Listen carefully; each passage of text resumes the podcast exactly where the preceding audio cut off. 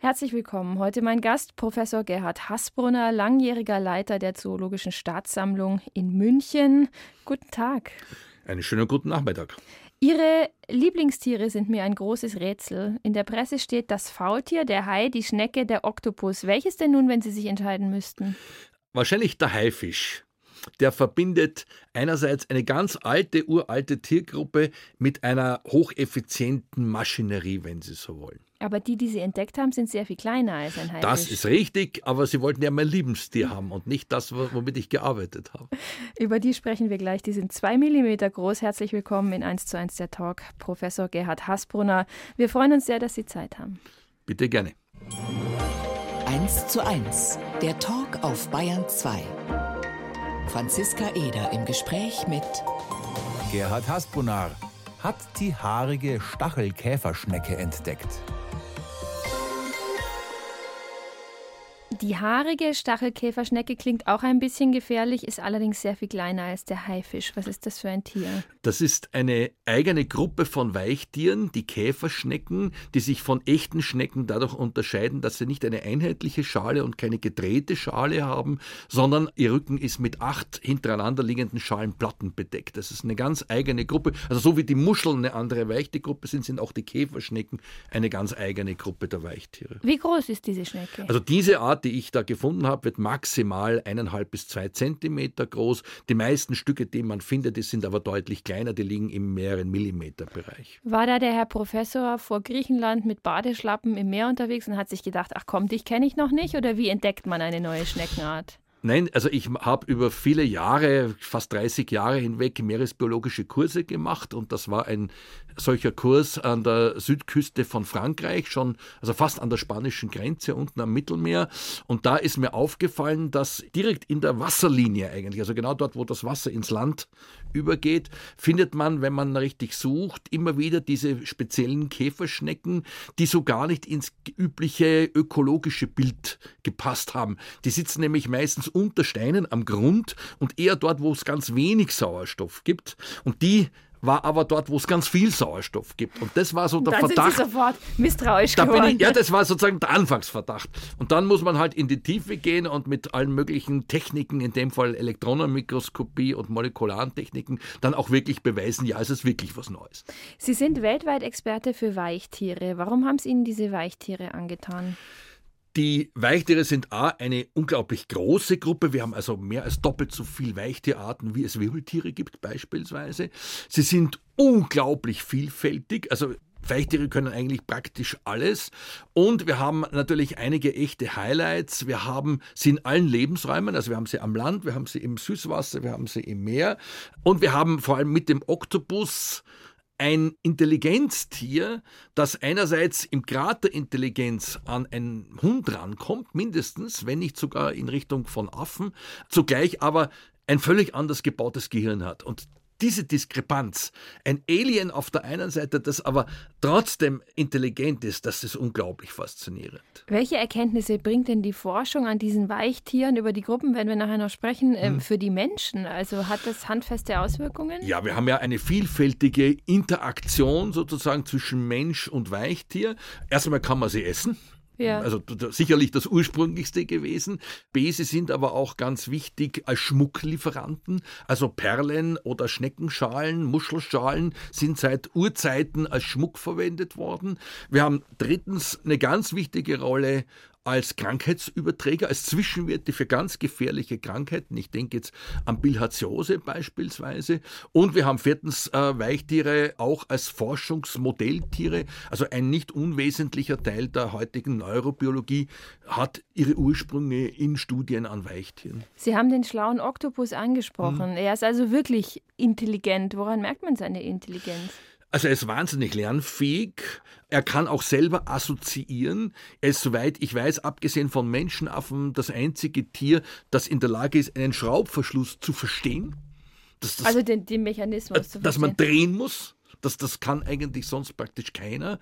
Und er findet sich zum Beispiel auch wahnsinnig schnell, er lernt wahnsinnig schnell ein 3D-Labyrinth zu durchqueren. Also es gibt ein langes Gedächtnis und, und, also es gibt eine ganze Reihe von Parametern, die man messen kann, die wirklich, also top unter allen Nicht-Wirbeltieren und selbst im bezogen auf Wirbeltiere geht es, wie gesagt, im Bereich Hund oder so irgendwo. Gibt es auch sympathische, aber sehr doofe Tiere? Ja. ja, äh, ja, natürlich gibt es die. Ja, ja. Es gibt ganz putzige kleine Schnecken, die aber in Wirklichkeit also wirklich strunzdumm sind, ja. Weil die können nichts. Also lernen können fast alle Mollusken, also Lernfähigkeit. Allerdings ist das meistens extrem beschränkt.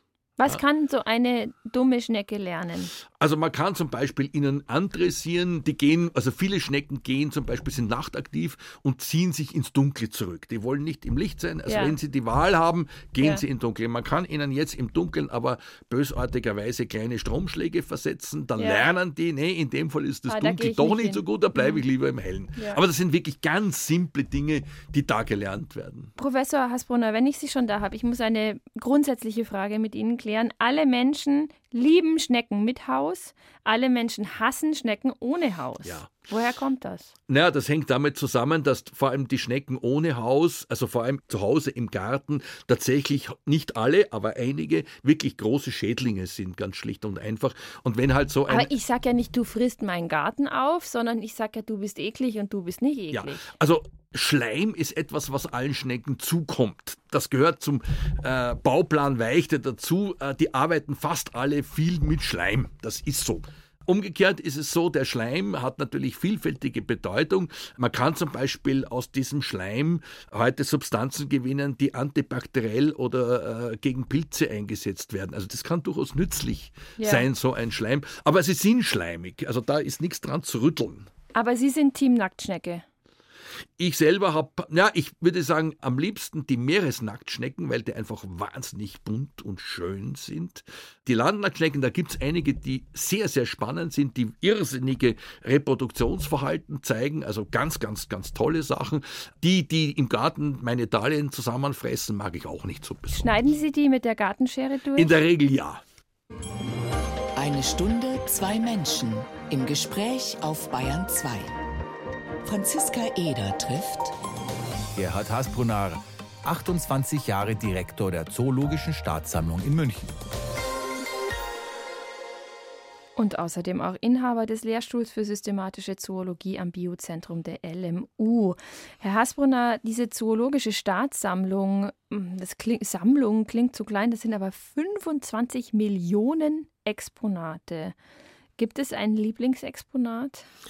Ein Lieblingsexponat war über viele, viele Jahre ein Faultier, das Männchen machte, das völlig falsch präpariert war, aber ein historisches Unikat ist aus dem Beginn des 19. Jahrhunderts, wo der Präparator überhaupt keine Ahnung gehabt hat, wie sich dieses Tier bewegt, weil er nur ein Fell bekommen hat de facto und halt dann irgendwas probiert hat, was ihm eingefallen ist. Es sieht ist. lustig aus, das macht mein Männchen. Es sieht lustig aus, aber es zeigt, wie damals gearbeitet wurde. Das heißt, die Leute, die präpariert haben, die waren nie vor Ort, die haben die Tiere lebend einfach nie gesehen. Diese zoologische Staatssammlung ist 200 Jahre alt. Was ist so ein typisches Exponat aus der Gründerzeit? Hat sich das verändert, welche Tiere bei ja. Ihnen anlanden? Also aus der Gründerzeit oder generell, ich würde sagen, so bis vor etwa 80, 90 Jahren waren Großtiere natürlich deutlich stärker vertreten als Kleintiere. Ich hatte Vorgänger, die begeisterte Großwildjäger waren und die also Expeditionen gemacht haben, etwa nach Argentinien und, und wirklich geballert haben, was die Flinte hergab. Das machen wir heute natürlich überhaupt nicht mehr. Heute ist der Fokus ganz, ganz klar auf den Kleintieren, während Großtiere höchst ausnahmsweise meistens aus dem Zoo oder wenn irgendwo der Zoll was beschlagnahmt oder was ähnliches zu uns kommen.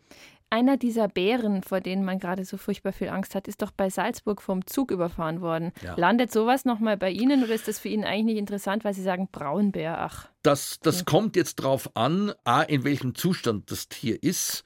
Meistens begnügen wir uns bei Bären äh, mit äh, Gewebeproben und Blutproben für die molekulare Analyse, selten mit, mit Schädelproben. Also es müsste auf jeden Fall ein wirklich wilder Bär sein, also ein Wildfang dass wir auch die exakte natürliche Herkunft äh, entsprechend dokumentieren können. Und dann hängt es natürlich davon ab, ob es notwendig ist, vorher eine Veterinäruntersuchung zu machen. Das gilt vor allem für gestorbene Zootiere. Und dann ist immer die Frage, was lassen die wirklich über und ist, inwieweit ist das wissenschaftlich noch verwertbar? Also Ihr Fokus liegt auf den kleinen Tieren. Ja. Ähm, in der Zoologischen Staatssammlung, dessen Leiter Sie 28 Jahre lang waren, gibt es allein 5 Millionen Käfer und 11 Millionen Schmetterlinge. Woher kommen diese ganzen Nadeln, mit denen die aufgepickt sind? Also die Nadeln selber kommen von Spezialgeschäften. Also es gibt Spezialgeschäfte, wo man die einfach käuflich erwerben kann. Das sind ganz dünne äh, Stecknadeln äh, in der Regel, auf denen die Tiere stecken. Sehr viel an Kleinstinsekten, insbesondere bei, jetzt sagen wir mal, Mücken als Beispiel. Die werden gar nicht genadelt in dem Sinn, sondern die werden in Alkohol gelagert. Also die bleiben in der Flüssigkeit und werden gar nicht gespießt. Was ist besonders schwer zu konservieren? Sie haben einmal von einer Geierschildkröte ähm, mhm. erzählt. Wird die dann einfach in in vier Liter Alkohol gehauen oder wie funktioniert also, das? Also das ist jetzt sehr verschieden. Es ist die Frage ein bisschen, was will man irgendwann einmal untersuchen? Und das ist natürlich schwierig, weil ich natürlich nicht in die Zukunft schauen kann. Ich weiß nicht, was ich in 30 Jahren, welche Methoden dann da sind, welche Präparation für diese Methode dann optimal ist. Ganz grob kann man sagen, für morphologische und anatomische Untersuchungen ist die Konservierung zunächst in Aldehyden, Formaldehyd ganz typischerweise und dann Alkohol das Beste. Für die Histologie und Ultrastruktur nimmt man meistens Alkohol oder auch Aldehyde oder Kombination. Für die molekulare Untersuchung ist das zentrale Ding kein Wasser. Also okay. Also trocknen, tieffrieren oder was ähnliches oder Kombination äh, gefriergetrocknet, Nescafé vom Prinzip her. Das ist dann für die molekulare Seite das Beste oder ganz kalt. Und die Geierschildkröte, die die jemandem einen Arm abbeißen ja. will, in was schwimmt die? Da kommt es jetzt wieder darauf an, was will ich mit der machen? Will ich die anatomisch untersuchen, dann würde ich sie zunächst einmal in Formalin fixieren und dann umbetten in Alkohol. Oder Variante 2, ich will daraus ein Schaupräparat machen, was ja auch ein wichtiger didaktischer Zweck solcher Präparate ist. Dann wird äh, in der Regel äh, der Körper innen komplett ausgeräumt und das Ganze innen durch Plastik oder Gips ersetzt. Sie und die, die, Außenhülle bleibt nur da. Sie könnten auch Bestatter sein, oder? Das Handwerk hätten Sie dafür. Äh, Im Prinzip ist es eine Form von Bestattung, wenn Sie so wollen, ja. Sie haben für die Zoologische Staatssammlung eine Methode entwickelt oder dorthin geholt, was die Artenbestimmung angeht. Da geht es um einen DNA-Sequencer mhm. und jedes Fundstück bekommt einen Barcode mhm. und so wird sozusagen die Artenvielfalt festgehalten. Was haben Sie da für Material geschickt bekommen? Mit okay. was arbeiten Sie da? Also man muss ehrlicherweise sagen, die Methode erfunden hat ein Kollege in Kanada, der einfach dahinter gekommen ist, dass ein ganz bestimmtes Gen aus den Mitochondrien für Artbestimmung besonders gut geeignet ist. Das war sozusagen der Start. Und äh, ich habe dann versucht, hier ein großes Projekt an, äh, aufzubauen, wo wir tatsächlich, und das läuft bis heute, für alle Tierarten Bayerns, später ganz Deutschlands, solche Barcodes zu ermitteln, weil es ein Riesenvorteil ist gegenüber der klassischen Bestimmung. Ich brauche nicht mehr für jede Tiergruppe eigene Spezialisten, sondern ich habe eine Methode für alle Tierarten und sie ist vor allem, sie bleibt konstant das ganze Leben. Also vom Ei über die Larve, über das fertige Insekt bis zum Fleck auf der Windschutzscheibe. Die DNA ist immer dieselbe. Und das ist der ganz große Vorteil. Und wieso ist es so wichtig, die Diversität der Arten wirklich zu erfassen? Ja. Man könnte ja auch sagen, Mai, ob es jetzt da eine Mücke im Dachauer Hinterland gibt, ist mhm. mir jetzt mal wurscht. Ja. Der Punkt ist, die Diversität korreliert direkt mit der Resilienz von Ökosystemen. Das heißt, je mehr Tierarten wir pro Fläche haben, umso stabiler ist dieses System, ob es jetzt ein aquatisches System ist oder ein terrestrisches, völlig egal, umso stabiler ist es bei Störungen oder Katastrophen. Es hält mehr aus. Und damit wird das ein ganz wichtiger Messgröße. Wir haben Störungen durch menschliche Aktivitäten, aber auch durch Naturkatastrophen. Ob das jetzt ein Orkan ist, ob es eine Sturmflut ist, ob es eine Überschwemmung ist, ob es eine Trockenheit ist, das sind alles kleine oder mittlere oder gar große Katastrophen. Und je mehr Arten da sind, umso besser hält das System das aus. Wie viele Tierarten gibt es in Bayern? Ah, also offiziell liegen wir ungefähr bei 35, 36.000. Wir schätzen aber, dass es erheblich mehr sind. Also wir haben jetzt so eine Pilotstudie gemacht bei Kleinstinsekten und der Anteil der noch unbekannten Arten bei dieser Pilotstätte war so hoch, dass ich mich sagen würde, es sind wahrscheinlich über 50.000. Sie waren 28 Jahre Leiter dieser zoologischen Stadtsammlung, die in München beheimatet ist mit ihren 25 Millionen Exponaten. Wie war Ihr letzter Tag? Wie war Ihr Gefühl am letzten Tag? Äh, das war so eine das ganz April, eigenartige Mischung zwischen Melancholie und freudiger Erwartung, möchte ich mal sagen. Aufgewachsen in Wien, neulich wieder in einer Umfrage zur lebenswertesten Stadt der Welt gekürt. War es das auch für Sie eine lebens- und liebenswerte Stadt? Ja, ich habe Wien immer genossen. Wien hat einige ganz wesentliche Vorteile gegenüber anderen Städten. Es gibt sehr viel Grün in Wien. Es gibt ein unglaublich dichtes und im dazu sehr preiswertes Netz an öffentlichen Verkehrsmitteln. Es gibt einen sehr hohen Bestand an sozialem Wohnbau im Vergleich mit anderen Städten, auch deutschen Städten. Also das sind schon äh, Kerndinge, wo ich sage, die wesentlichen. Und es gibt natürlich ein immenses Kulturangebot vom, also im musikalischen, vom Jazzkeller bis in die Staatsoper, aber auch in Bezug auf Kabarett, auf Schauspiel. Sie können sich aussuchen, was Sie wollen. Bis hin zum Wurschtelsprater ist alles äh, vertreten. Ne? Wo waren Sie da als kleiner Gerhard in Wien? Am Rande der Stadt, bei den äh, Weinbergen? Äh, ich habe die, gewohnt? Ich habe die ersten sechs Jahre meines Lebens im neunten Bezirk, das ist wirklich schon ziemlich im Zentrum verbracht, in der Nussdorfer Straße. Bin dann an den Stadtrand gezogen, ein bisschen außerhalb sogar von Wien, also so knapp fünf Kilometer außerhalb der Stadtgrenze, dann äh, aufgewachsen und letztlich bis hin zur Matur, bis zum Abitur. Dann wieder gerade noch ein bisschen wieder rein, die nächsten Jahre, äh, bis ich dann also nach Abschluss meines Studiums und meines Postdocs in Wien äh, nach Innsbruck umgesiedelt bin. Aber der Vater war Forstwirt. In richtig. welchen Wäldern haben Sie sich dann rumgetrieben gemeinsam? In ganz Österreich. Also mein Vater war zuständig für die sogenannte Forstinventur. Das heißt, es ging um die Bestandsaufnahme des österreichischen Waldes. Wo gibt es welche Baumarten? Arten, wie viel ist da, wie wächst der oder wie schrumpft der, wird zu viel geschlägert, darf mehr geschlägert werden. Also das waren die Fragen. Und da gab es viel Außendienst, wo ich auch als Schüler mitgegangen bin und bin wirklich quer durch ganz Österreich gekommen.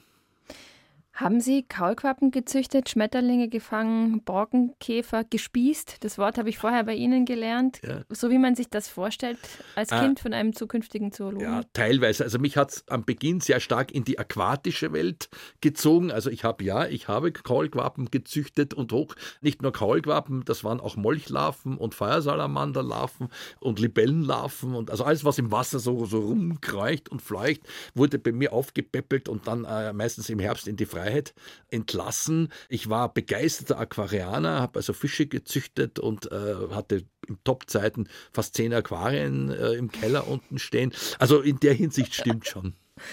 War das eine katholisch-idyllische Mehlspeisenkindheit?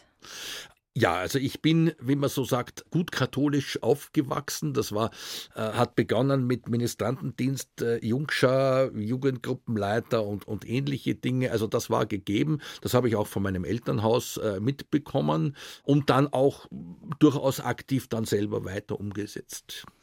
Sie haben überlegt, Lehrer zu werden, hatten aber Angst, Zitat aus der Presse, dass das in einem Blutbad enden würde. Warum?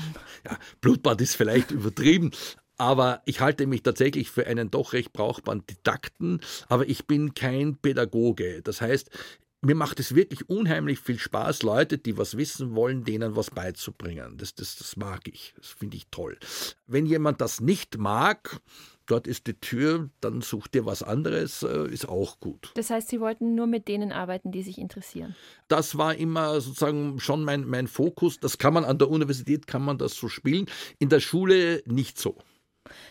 Haben Sie da was von Ihrem Vater? Wenn der Sie mit in den Wald genommen hat, hat er auch Ihnen die Welt erklärt und begreifbar ja, gemacht? Also mein Vater hat mir also tatsächlich alles, was im Wald wächst und blüht und rumkrabbelt oder äh, sonst wie rumkriecht, hat mir also schon da beigebracht.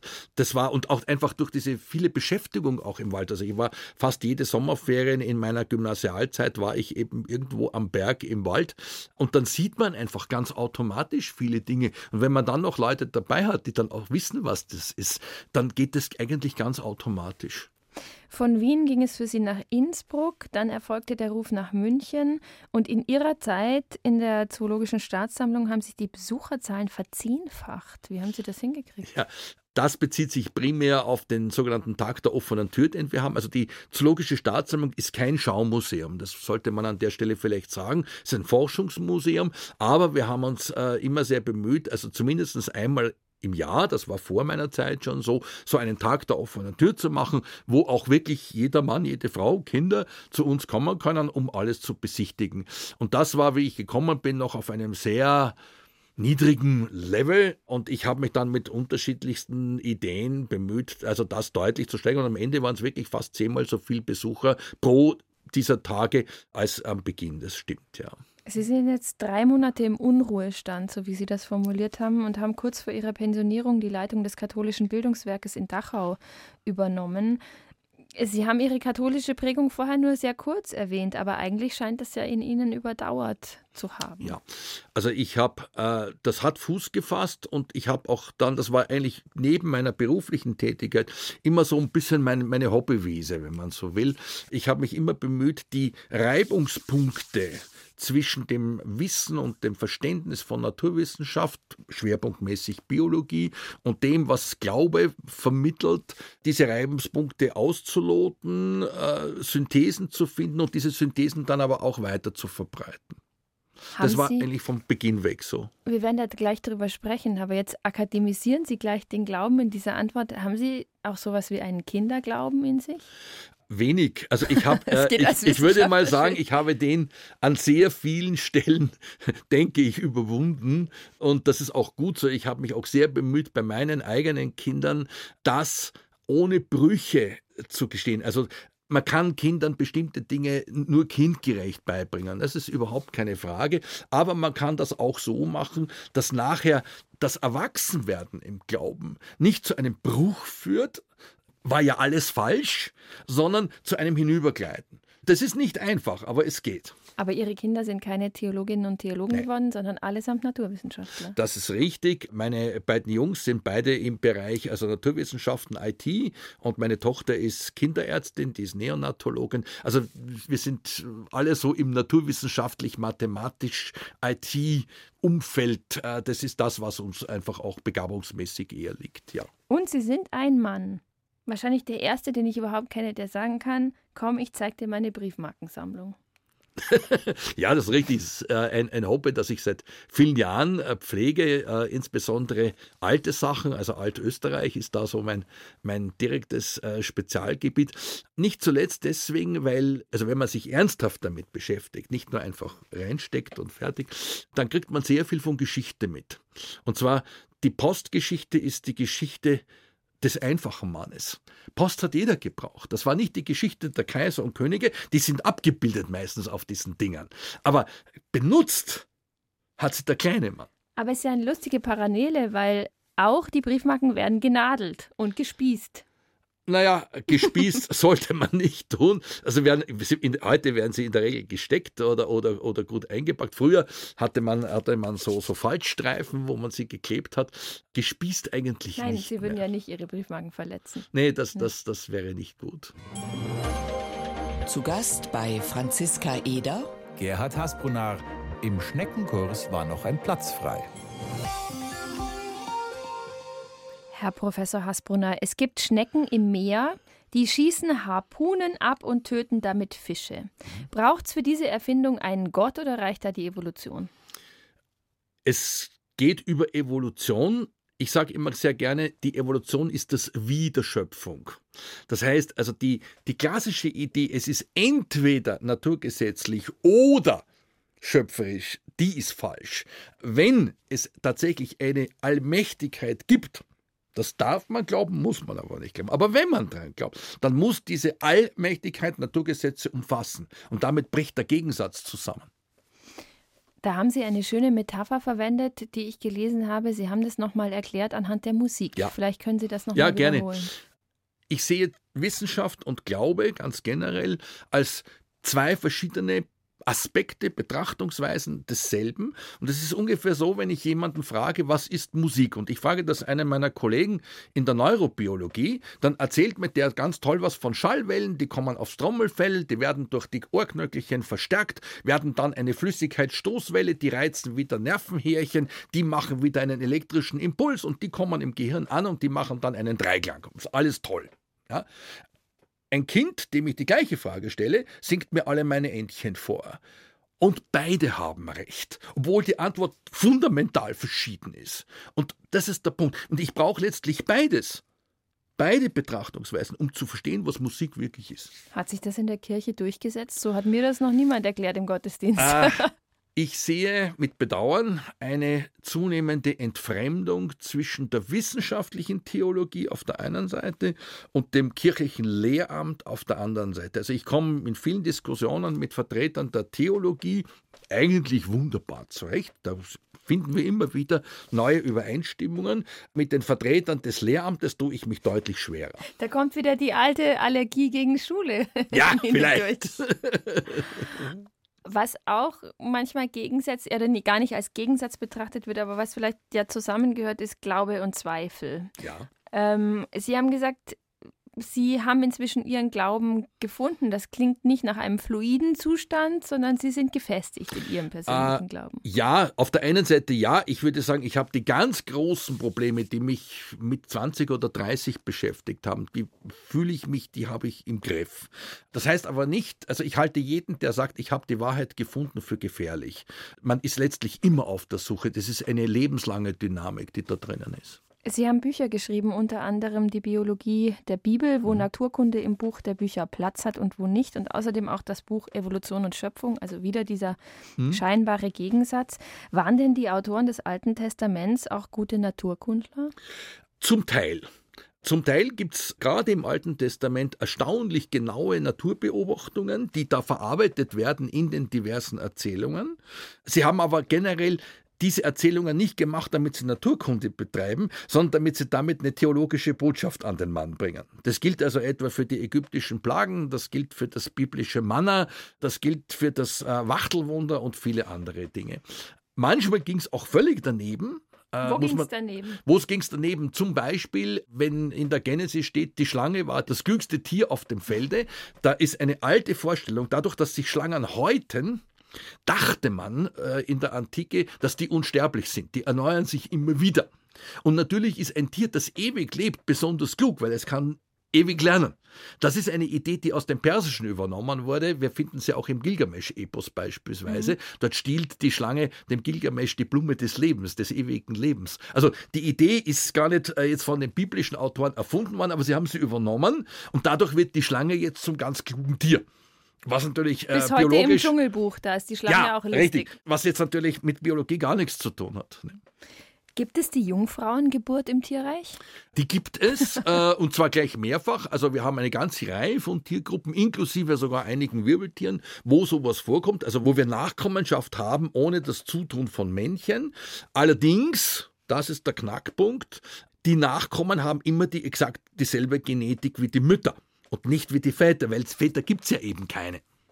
Das ist das, was die biblischen Autoren ganz anders gesehen haben. Sagen Sie ein Beispiel für eine Jungfrauengeburt. Äh, das sind zum Beispiel Blattläuse fallen da drunter, Wasserflöhe fallen da drunter. Es gibt eine Reihe von Eidechsen sogar, die da drunter fallen. Auch bei Schnecken gibt es sowas im Übrigen. Also es gibt in unterschiedlichsten Tiergruppen, kommt sowas immer wieder mal vor.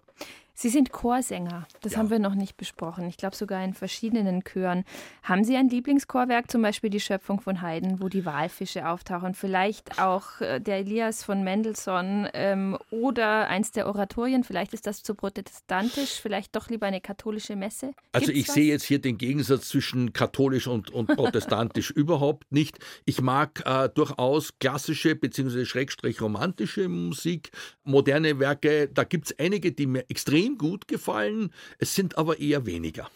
Hören Sie wissenschaftlich analysierend Musik oder können Sie sich auch in Dinge vollkommen reinfallen lassen? Äh, beim Hören genieße ich, wenn ich eine Partitur von mir habe, da geht der Wissenschaftler los. Also ich habe selber seinerzeit Klavier gelernt und auch ein bisschen Harmonielehre. Also ich kann an dem Akkord, der da steht, weiß ich, aha, das ist jetzt ein dominant Septakkord oder ein verminderter Septakkord oder sowas und ich habe eine Vorstellung, wie der dann auch klingt. In welchen Momenten im Leben, Herr Hasbrunner, schalten Sie den Wissenschaftler in sich aus? Selten. Äh, Fällt Ihnen überhaupt irgendwas ein? Äh, ja, es gibt schon Dinge, wo man, wo man einfach nur genießt.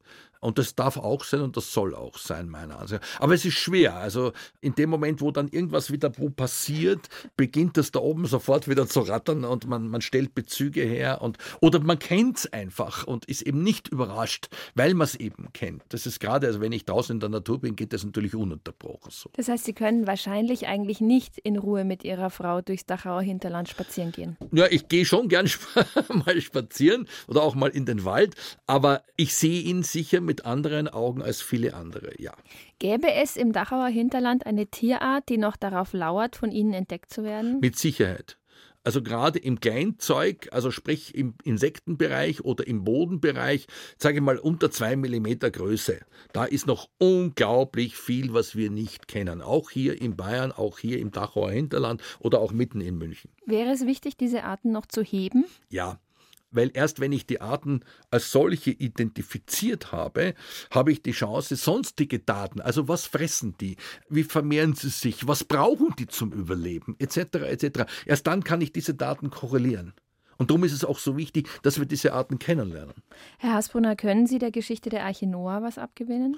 Die Arche Noah ist natürlich eine symbolische Geschichte, die aber auch hier ein wahrscheinlich reales Ereignis in der Tradition fortführt. Also wir wissen, dass das Schwarze Meer ursprünglich ein Süßwassersee war, dass durch eine wahrscheinlich seismische Katastrophe, wo das Mittelmeer dort reingebrochen ist. Und das war natürlich für die gesamte Gegend und das Schwarze Meer ist ja nicht ganz so klein. Das war natürlich wirklich ein Weltuntergang, das muss man ganz klar sagen. Und dass sich das dann in Legenden und Erzählungen niedergeschlagen hat, äh, und zwar also quer durch den gesamten damaligen Kosmos des Vorderen Orients, ist nicht weiter verwunderlich. Sie hören eins zu eins der Talk mit Professor Gerhard Hasbrunner, 28 Jahre lang der Leiter der Zoologischen Staatssammlung in München. Herr Hasbrunner, wir haben eingangs über Schnecken gesprochen. Sie sind Weichtierexperte.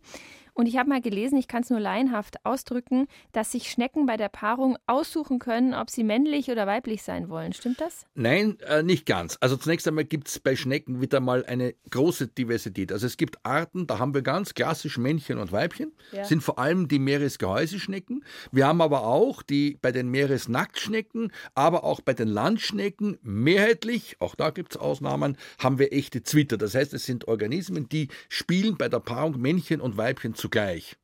Es das zwar, meinte ich. Es sind zwei, aber die sind beide zugleich Männchen und Weibchen. Also beide geben Spermien ab, beide empfangen Spermien.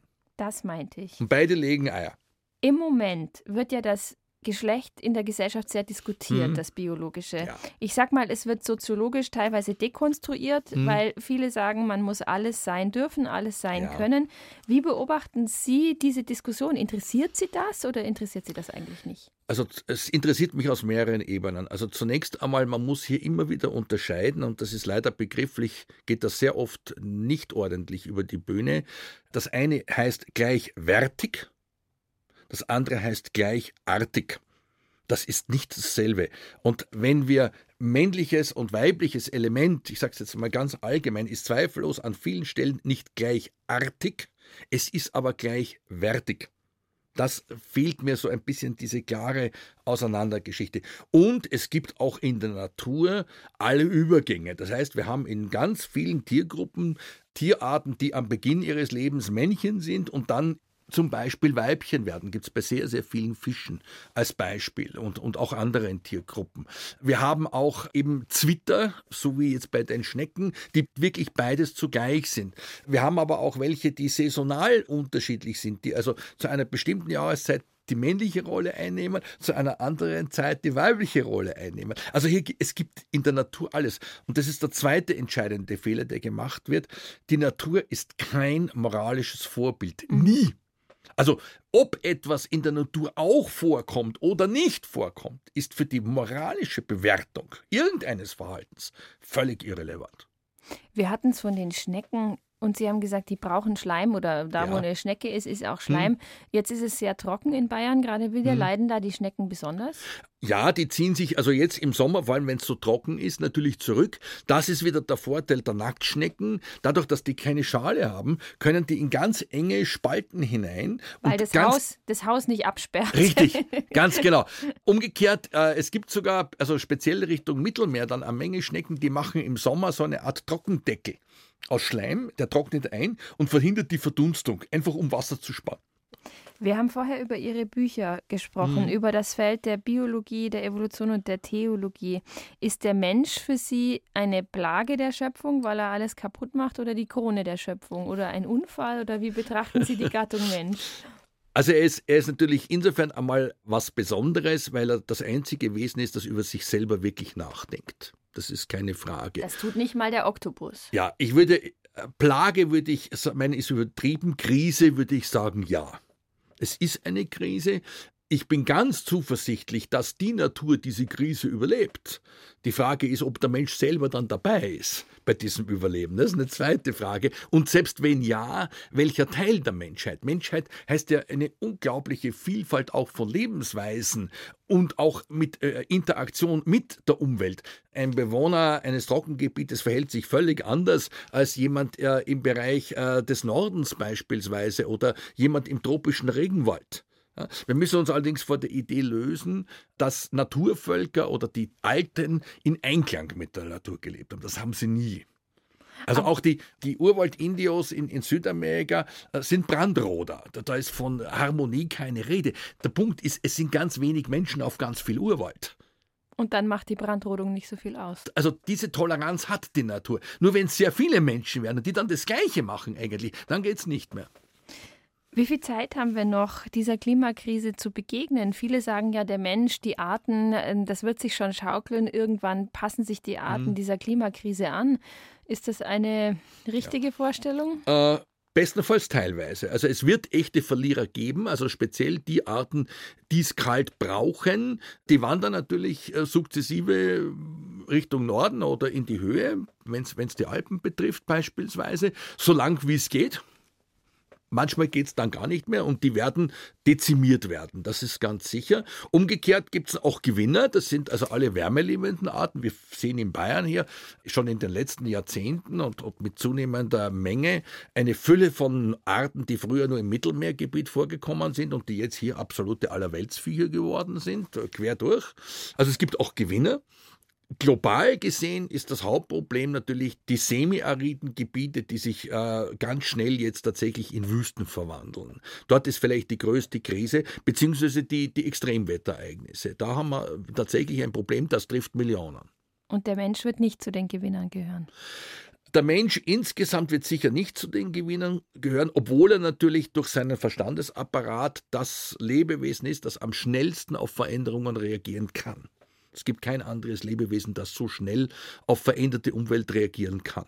Sie haben mal zehn Tipps für Artenvielfalt hm. gegeben. Können Sie uns da die wichtigsten zusammenfassen? Ja, es geht eigentlich immer darum, möglichst viel bunt und schön in der näheren Umgebung zu haben. Also ob das jetzt, also statt einem Rasen eine Blühwiese, statt einer Thujenhecke eine Blühhecke, statt einem einfach betonierten Flachdach einen Trockenrasendach, statt einer nackten Betonmauer an der Garage einen wilden Wein oder ein Efeu. Das ist eigentlich das, worum es geht. Das hat also A, bringt Diversität, Punkt 1, aber es fördert das Wohlbefinden ganz schlicht und einfach. Es kühlt, äh, Pflanzen verdunsten Wasser. Da gibt es einen Kühleffekt, insbesondere durch Bäume. Und es schaut einfach schöner aus. Ich nehme Wir fühlen uns wohl. Ich nehme an, Sie mögen keine Thujen. Gar nicht. Die Thujen sind also erstens mal nicht einheimisch, b ziemlich giftig. Also es gibt nur ganz wenig Tiere, die da überhaupt überleben. Typischerweise solche Tiere, die die Thuje nur als Struktur benutzen, aber nicht die Pflanzen selber, also jetzt sagen wir mal eine Spinne, die da drinnen ihr Netz baut, die nutzt die Struktur, die könnte aber genauso äh, ihre Struktur in einem Fensterrahmen bauen. Das ist ja völlig egal. Aber die Pflanze selber wird praktisch nicht genutzt und sie ist tatsächlich ziemlich giftig. Also äh, es gibt kaum Nutzen aus einer Trujenhecke. Das heißt, wenn jetzt reumütige Bayern 2 Hörerinnen hm. und Hörer Ihnen zuhören, würden Sie sagen, haut die Tuje raus. Ja, auf jeden Fall pflanzt auf gar keinen Fall eine neue. Also eine alte Thujenhecke zu entfernen, das ist Schwerarbeit. Also ohne Bagger möchte ich das nicht selber machen. Aber auf gar keinen Fall eine neue Pflanze, sondern irgendwas, möglichst einheimisches, was blüht und fruchtet. Also egal was es ist, Farbe ist völlig egal. Vielleicht keine Forsythien, da haben die Bestäuber auch nichts davon. Aber ansonsten vom Flieder über Spiren, über Gartenhibiskus, Weigelien, sucht euch was aus. Ist Ihr Garten sehr unordentlich?